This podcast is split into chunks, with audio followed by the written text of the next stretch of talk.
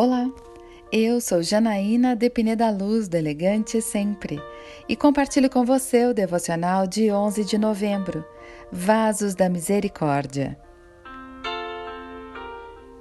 Ele fez isso para tornar conhecidas as riquezas de sua glória aos vasos de sua misericórdia, que preparou de antemão para a glória. Romanos 9, versículo 23. Deus nos escolheu, nos separou e nos adotou com um objetivo específico: manifestar a sua glória. Deus é o oleiro, nós somos os vasos de barro. O valor de um vaso de barro não está no material que é feito. Barro é terra com água, não é nada valioso. Porém, o que está dentro do vaso pode ser sim, e a utilidade dele também. E Paulo, na carta que escreve aos cristãos em Roma, nos lembra dessa verdade importante. Somos vasos da misericórdia de Deus, destinados à glória.